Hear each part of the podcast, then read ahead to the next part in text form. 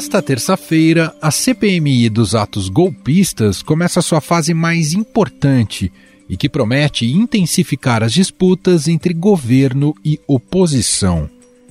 O primeiro a prestar depoimento será o ex-diretor-geral da Polícia Rodoviária Federal, Silvinei Vasques, que dependendo da hora em que você estiver ouvindo esse podcast, ele pode estar acontecendo ou já ter acontecido. A CPMI pretende obter detalhes sobre blitz em rodovias federais no segundo turno da eleição presidencial, no dia 30 de outubro de 2022, especialmente na região Nordeste, local em que Lula tinha a maioria dos eleitores. A gente lembra então que ontem o ministro Alexandre de Moraes determinou essa proibição de qualquer operação do tipo que atrapalhe aí o deslocamento dos eleitores, depois de ter recebido denúncias de que a Polícia Rodoviária Federal estaria fazendo operações para dificultar esse transporte.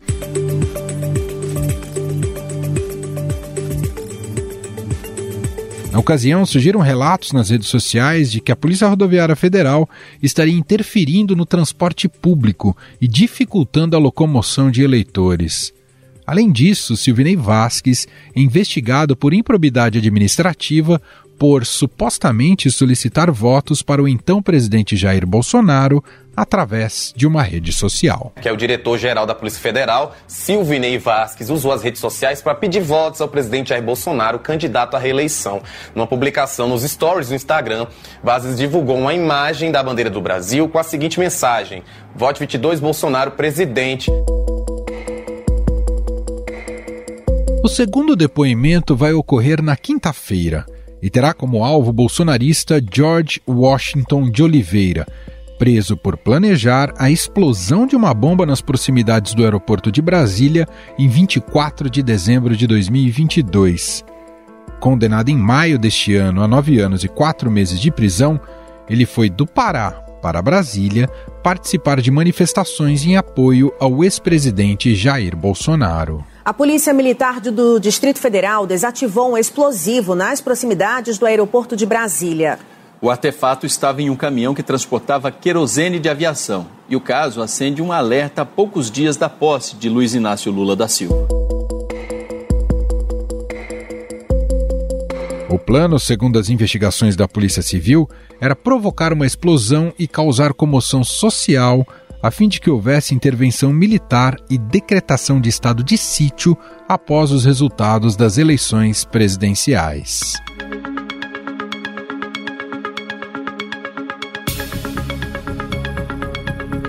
Além desses depoimentos, a CPMI vai aprovar ou não uma série de requerimentos que prometem agitar os ânimos na comissão. Governistas vão insistir que o deputado André Fernandes, do PL do Ceará, e o senador Marcos Duval, do Podemos do Espírito Santo, investigados por participação em atos golpistas, sejam afastados da comissão. No entanto, a decisão final será do presidente do Senado, Rodrigo Pacheco, espero, como presidente do Congresso, e não interferirei nisso, haverá um presidente da CPMI, um relator, os membros, e assim eu agir na CPI da Covid também, garantindo muita independência a essa instância do parlamento. E o que eu espero, sinceramente, é que haja um propósito republicano de apuração de fatos. Uhum. Trazer o debate de polarização, de radicalização para dentro do Congresso, usando um instrumento de investigação de algo sério, eu acho que não é bom. Fora isso, o presidente da CPMI, o deputado Arthur Maia, deve insistir para que pessoas que fizeram ou fazem parte do atual governo sejam convocadas. Entre eles estão os nomes do atual ministro da Justiça, Flávio Dino, e do ex-ministro-chefe do GSI, o general Marcos Edson Gonçalves Dias. O militar foi retirado do cargo após imagens de câmeras o mostrarem andando pelo Palácio do Planalto entre os invasores, sem fazer nada. Esse que aparece na imagem é o ministro-chefe do GSI, general Marco Edson Gonçalves Dias. Ele está na antessala do gabinete presidencial, enquanto há criminosos no local. As imagens de câmeras de segurança revelam o tratamento de funcionários do GSI e do próprio ministro Gonçalves Dias com os invasores, após cenas de depredação e ataques ao patrimônio público. A relatora da CPMI, a senadora Elisiane Gama, é contra as convocações neste momento. Segundo a congressista, os depoimentos vão seguir uma ordem cronológica e que no futuro essas pessoas serão convocadas. Olha, nós temos uma lógica e uma organização cronológica. No, no processo, inclusive, do plano de trabalho, eu cito G. Dias, como cito, na verdade, outras personalidades que julgo ser importantes. Talvez não agora nessa primeira, nessa primeira rodada, mas ouviremos. Nós temos seis meses de trabalho, são 180 dias e nós seguiremos, na verdade, esse alinhamento.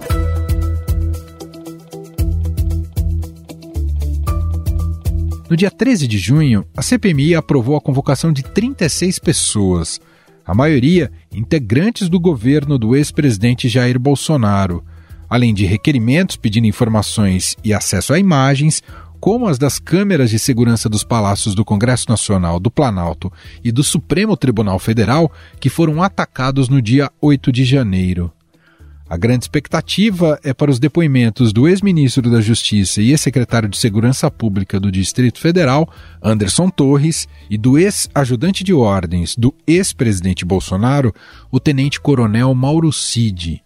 Torres foi detido sob suspeita de facilitar o acesso dos invasores aos prédios públicos no dia 8 de janeiro, quando era secretário de Segurança Pública do DF. Ele chegou após cerca de oito horas de viagem de Miami, nos Estados Unidos, onde ele estava passando as férias nos últimos dias. Assim, Anderson Torres cumpriu o que havia prometido, que era se entregar à justiça. Ele, que é suspeito de conivência e também omissão nos atos antidemocráticos do último domingo na esplanada dos ministérios.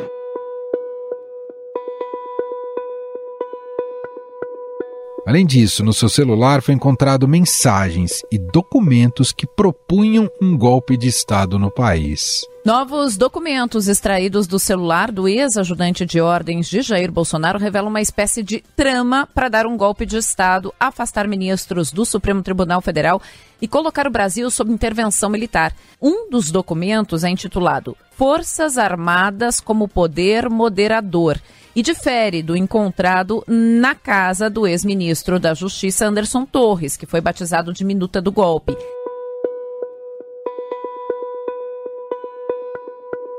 Também foram aprovadas as convocações dos ex-ministros Augusto Heleno e Walter Braga Neto, que foi vice na chapa de Bolsonaro nas eleições de 2022. Os dois são apontados como influenciadores dos atos que culminaram na depredação dos prédios dos três poderes.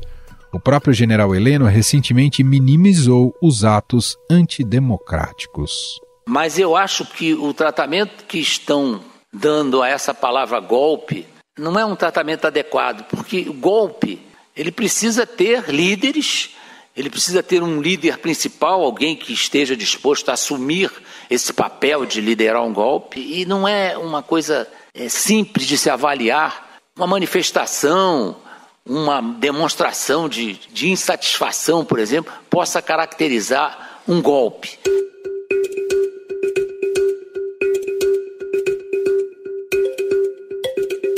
Afinal, o que esses depoimentos podem trazer de luz para as investigações?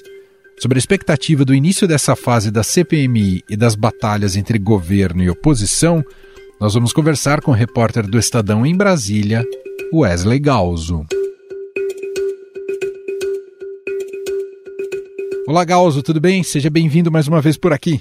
Olá, Emanuel, muito obrigado pelo convite e vamos lá, a CPMI que está quente. É isso. Bom, Gausa, na primeira etapa né, do funcionamento aí da CPMI, é, vimos os governistas saindo em larga vantagem, né, com a aprovação ah, da convocação de aliados do ex-presidente Jair Bolsonaro, mas sem atingir qualquer membro ali do governo e do Palácio do Planalto. Essa dinâmica, eu sei que ela tem criado confusões, ela tende a se alterar a partir dessa semana? O que, que você já colheu em relação a isso? Essa dinâmica não deve se manter por muito tempo porque o próprio presidente da CPMI, o deputado Arthur Maia, já demonstrou publicamente no Twitter e em entrevistas ao próprio Estadão que ele está extremamente inconformado com essa operação que os governistas têm adotado. Ele já disse, por exemplo, que vai pautar sucessivas vezes a convocação do ex-ministro do GSI, Gonçalves Dias. que foi uma das pessoas que ficaram de fora do primeiro bloco de requerimentos analisados. Então, os governistas têm larga vantagem. Na semana passada, na, durante a análise dos primeiros requerimentos, o placar das três votações se manteve em 20 a favor dos governistas e 11 a favor da oposição. Então, por mais que essa vantagem larga se mantenha, a mesa diretora e principalmente o presidente não está muito confortável com essa maneira como os oposicionistas têm sido escanteados. Então, é possível que a gente comece a observar uma mudança e tenhamos, além do G Dias, convite, na verdade, em algum momento, do ministro Flávio Dino e também do ex-diretor da ABIN, para que eles deponham e sejam ali as primeiras pessoas próximas ao governo Lula a ser ouvidas pela CPMI. Galzo, por falar nisso, queria que você contasse para o nosso ouvinte um pouco como é que está a relação entre o presidente da CPMI, o deputado Arthur Maia, e a relatora da CPMI, a senadora Elisiane Gama. Aparentemente eles não estão se dando muito bem. Eles têm uma relação muito cortês um com o outro, é, não são inimigos políticos, é, mas eles estão em campos opostos. A visão de cada um na condução dos trabalhos não está muito próxima. A senadora Elisiane, por exemplo, defendia abertamente que a CPMI começasse pela convocação do ex-ajudante de ordens da presidência, Mauro Cid, e pelo ex-ministro e secretário de Segurança Pública do DF, Anderson Torres, o que foi rechaçado pelo Arthur Maia, que acabou conseguindo fazer prevalecer a vontade dele de dar início aos trabalhos pelos convocados dessa semana, que são Silvinei Vasques, ex-diretor-geral da PRF, Polícia Rodoviária Federal, que conduziu aquelas operações do segundo turno da eleição que acabou atrapalhando a chegada de alguns eleitores às sessões eleitorais, e também, na quinta-feira, o George Washington, que é aquele golpista responsável por uma tentativa de explosão à bomba de um caminhão com combustível nas imediações do aeroporto de Brasília. Então, existe uma divergência clara, aberta, da visão de cada um sobre como a CPMI deve funcionar, qual deve ser o caminho, mas eles têm tido reuniões constantes para tentar garantir que haja uma, uma condução que não fique tão exposta às paixões dos governistas e oposicionistas que estão ali no plenário.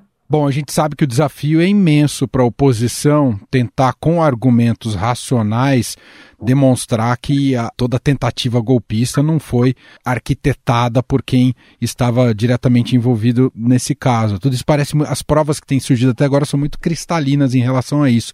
Então, diante disso, Galzo, já que parece que essa trama já é tão evidente para todos, e isso tem sido investigado também na esfera judicial, é, qual a estratégia que resta à oposição? É um mero desgaste ao governo? E aí um dos alvos centrais acabaria sendo mesmo o Flávio Dino? A oposição, apesar de estar nessa situação muito complicada, que se torna cada vez mais delicada e frágil a cada nova operação da Polícia Federal, como a da semana passada, que identificou um grupo no celular do Mauro Cid que discutia abertamente a idealização, o uso do chamado artigo 142 da Constituição, para dar um golpe de Estado. Apesar disso, eles mantêm a mesma estratégia, a mesma tese, que é tentar colar no governo Lula a pecha de que houve inação e de que houve também uma espécie de cumplicidade é, e apagão para que ocorresse o que aconteceu no dia 8 de janeiro. Então, eles insistem nessa tese, é, os oposicionistas estão muito focados, apesar de em convocar o ministro Flávio Dino, apesar de ele já ter ido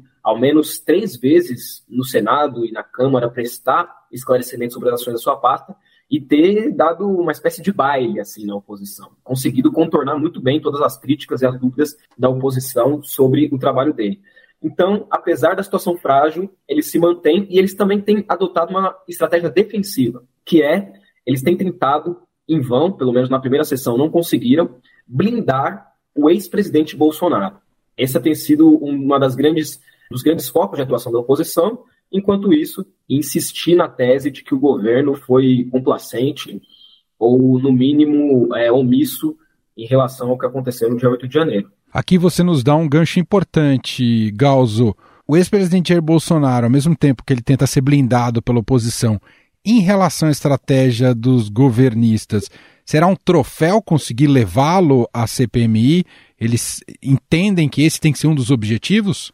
Sim, isso é evidente. Um dos integrantes da CPMI que mais defendem o convite, na verdade, do ex-presidente Jair Bolsonaro, porque ainda não há um pedido de convocação, até mesmo pelo cargo que ele ocupou, é o deputado Rogério Correia, do PT de Minas Gerais.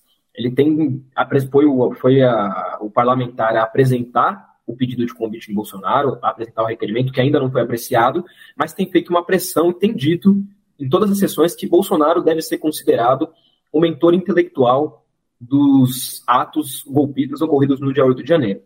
Apesar disso, o presidente da CPMI disse em entrevista ao Estadão na semana passada que ele considera que ainda não é o momento de chamar o ex-presidente Jair Bolsonaro, porque não há nenhum elemento que relacione ele diretamente ao ocorrido de 8 de janeiro. Esse é o argumento e a visão do presidente da CPMI, que é quem cabe pautar os requerimentos. Então, ele acaba sendo a palavra final para definir quando o ex-presidente Jair Bolsonaro irá ao plenário, mas parece uma questão de tempo. O ex-presidente Jair Bolsonaro não deve ir nos primeiros meses, não deve ser um dos primeiros convocados, a não ser que um fato novo apareça nas investigações do STF, da Polícia Federal.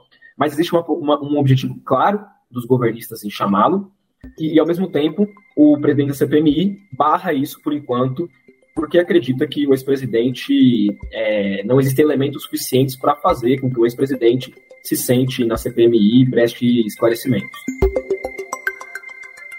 Gauss, como é que fica a situação do Marcos Duval? A gente acompanhou na semana passada, né, busca e apreensão lá na, no próprio Senado Federal, e do deputado André Fernandes. São dois investigados relacionados ao, aos atos golpistas, investigados pelo, pela PF, pelo Supremo. Como é que ficou a situação dos dois? Eles tendem a sair? Como é que está essa, essa discussão?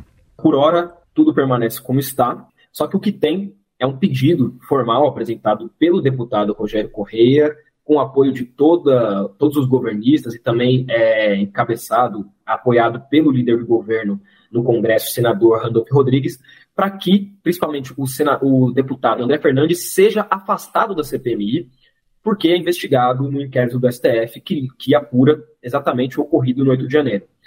Na sessão da semana passada, esse requerimento foi apresentado e o Arthur Maia, presidente da CPMI, se recusou a pautar, porque, segundo ele, é, não existe deputado pela metade e também é, ele disse que não cabe a ele fazer esse afastamento, cabe ao presidente do Senado, Rodrigo Pacheco. Então, o caso dos dois não vai ser analisado pela CPMI, vai ser levado ao presidente do Senado e do Congresso, Rodrigo Pacheco, a quem caberá decidir se os dois se mantêm na CPMI ou são afastados, é, por, por figurarem como investigados em ações relacionadas ao objeto da investigação na CPMI. O Pacheco, porém, não deu nenhum indicativo de qual caminho adotará. Ele não, ele apesar de ter uma proximidade e um trânsito com os governistas e com o presidente Lula, ele não demonstrou se vai fazer a vontade dos governistas e afastar os dois.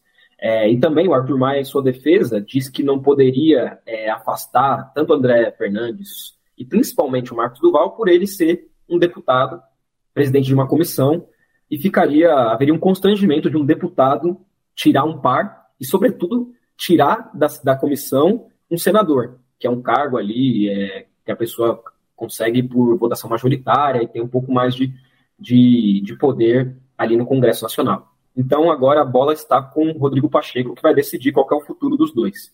A gente citou um pouco por cima o Mauro Cid, bom, a gente tem acompanhado que tem saído até aqui né, nas investigações o quanto ele é um personagem central de como a trama golpista foi planejada e pensada. E já foi aprovada a convocação dele para depor na CPMI. Mas isso não está garantido. Ele está buscando vias judiciais para não ter que depor? É isso, Galzo? Exatamente. Os governistas aprovaram na semana passada a convocação dele. Cabe à mesa diretora, num consenso ali, relatora Elisiane Gama e o presidente Arthur Maia, o vice-presidente, definirem o momento em que ele será convocado.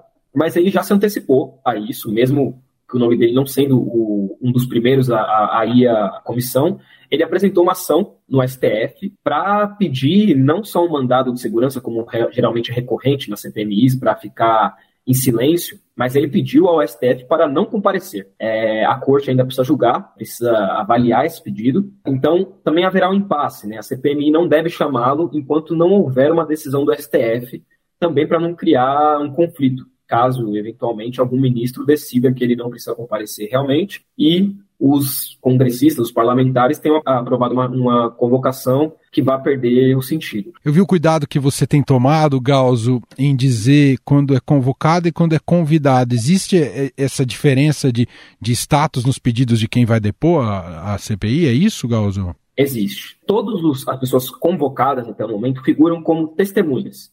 Elas ainda não são investigadas pela CPMI. A própria relatora, Elisiane Gama, disse que não quer adotar esse status porque eles estão numa fase preliminar de reunir material, identificar e ver exatamente o envolvimento de cada pessoa com os atos golpistas para só então classificar. Essa pessoa é investigada pela CPMI. E aí a diferenciação entre convocado e convidado é porque o convocado ele tem obrigação de ir, a não ser que garanta um mandado judicial, e a pessoa que é convidada, ela também acaba tendo o direito de, de ficar em silêncio, de não ser obrigada a prestar esclarecimentos em algumas questões. Então existe essa diferenciação e também o convite acaba sendo direcionado a pessoas que têm cargo público, para não ser constrangidas, como é o caso do ministro Flávio Dino e também o caso do ex-presidente Jair Bolsonaro, que apesar de ser apontado pelo governo como uma peça central do que ocorreu no 8 de janeiro, teve um cargo de prestígio, então seria um constrangimento, seria uma questão que dificilmente até passaria na CPMI convocar, obrigá-lo a ir e obrigá-lo a prestar informações. Para a gente fechar, queria te ouvir, do pouco que você acompanhou já até aqui dos trabalhos da CPMI, como é que tem sido o clima de embate entre oposicionistas e governistas, que repete muito né, o clima de polarização no país. O Congresso já teve episódios muito lamentáveis ao longo desse ano, na, nessa legislatura, nessa, nesse confronto entre, entre essas duas frentes. E no caso da CPMI, como é que tem sido o ambiente, Galzo? Um clima duríssimo. Tem outras CPIs ocorrendo, é, a exemplo do MST, e a gente vê no Congresso, de maneira geral, transitando por lá, que seja no plenário, para votações é, que envolvam todos os parlamentares, ou nas comissões, o clima é de muito embate. A CPMI tem tido é, interrupções constantes por conta de disputas e gritaria, é, bate-boca entre os parlamentares. Há também uma recorrente queixa das parlamentares mulheres como a relatora Elisiane Gama, por interrupções sucessivas dos parlamentares. Então, o clima é muito conflagrado. Também na entrevista realizada pelo Estadão com o presidente Arthur Maia, ele disse que não vai tolerar nenhum tipo de obstrução do trabalho, não vai tolerar esse clima de confronto, mas o que tem sido visto é que há, sim, uma, uma disputa franca ali. Numa das primeiras sessões é, da CPMI, Teve um caso muito curioso que foi do deputado Abílio Brunini, que foi ao plenário de calça jeans e, camisa, e camiseta e ficou o tempo todo ao lado da deputada Erika Hilton, do PSOL, da base governista, e o Abílio é, da base bolsonarista, ele ficou o tempo todo ao lado da deputada falando, enfim, tentando desconcentrar ela e tentando é, apresentar os argumentos da oposição enquanto ela falava. Isso gerou muita disputa no plenário gerou muito bate-boca, e é só um exemplo de como é que o clima está conflagrado, que um parlamentar que nem é integrante da CPMI vai lá, entra na, na, na disputa, entra, entra no embate para tentar desconcentrar o colega, tentar impedir que o colega faça a fala dele. Isso parte dos dois lados. É, existe muito, o clima está realmente muito conflagrado. O Arthur Maia prometeu que isso vai acabar, mas até o momento, veremos a sessão de amanhã, como é que fica que até o momento que a gente tem é embate, atrás de embate. É isso, só vai começar né, nossa conversa aqui com Wesley Galzo, porque, como qualquer CPMI, sempre há muita expectativa sobre o que ela pode produzir de, de, resultados, de provas, ou se ela vai acabar em pizza, como ocorre em muitos casos também, e também em relação à extensão, muitas vezes é indefinido, apesar de haver um prazo, há um prazo legal em relação à duração da CPMI, né, Galzo? Sim, 180 dias. Então, a gente, a CPMI começou ali na primeira semana de junho, então teremos CPMI até o começo de dezembro. Seis meses para produzir um relatório, ser votado. Caso não seja votado ali na última semana de atuação do Congresso, fica para o começo do ano que vem. Mas em seis meses teremos um documento que vai dizer se houve uma tentativa de golpe, como diz os governistas, ou se o governo se omitiu e teve pessoas infiltradas para gerar caos e o quebra-quebra ocorrido no 8 de janeiro, como acusa a oposição. É como uma novela, né? Tem, são muitos capítulos e a gente muitas sabe, narrativas também. Muitas narrativas também. É uma novela com muitos autores envolvidos na, na descrição dela. É isso. E aí o papel da imprensa é fundamental, como do Wesley Galzo, para a gente entender, separar o joio do trigo. Galzo, obrigado pela conversa aqui, um abraço e com certeza a gente vai voltar a conversar com você, porque essa CPMI promete, Galzo. Com certeza, Emanuel. Muito obrigado. Conte comigo, estou à disposição. E seguimos. As cenas dos próximos capítulos serão emocionantes.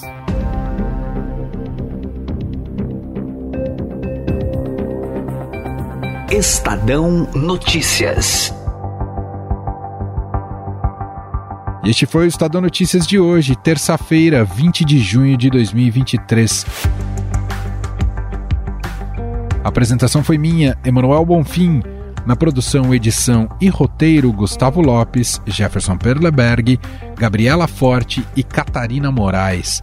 A montagem é de Moacir Biasi. E o nosso e-mail podcast@estadão.com. Um abraço para você e até mais.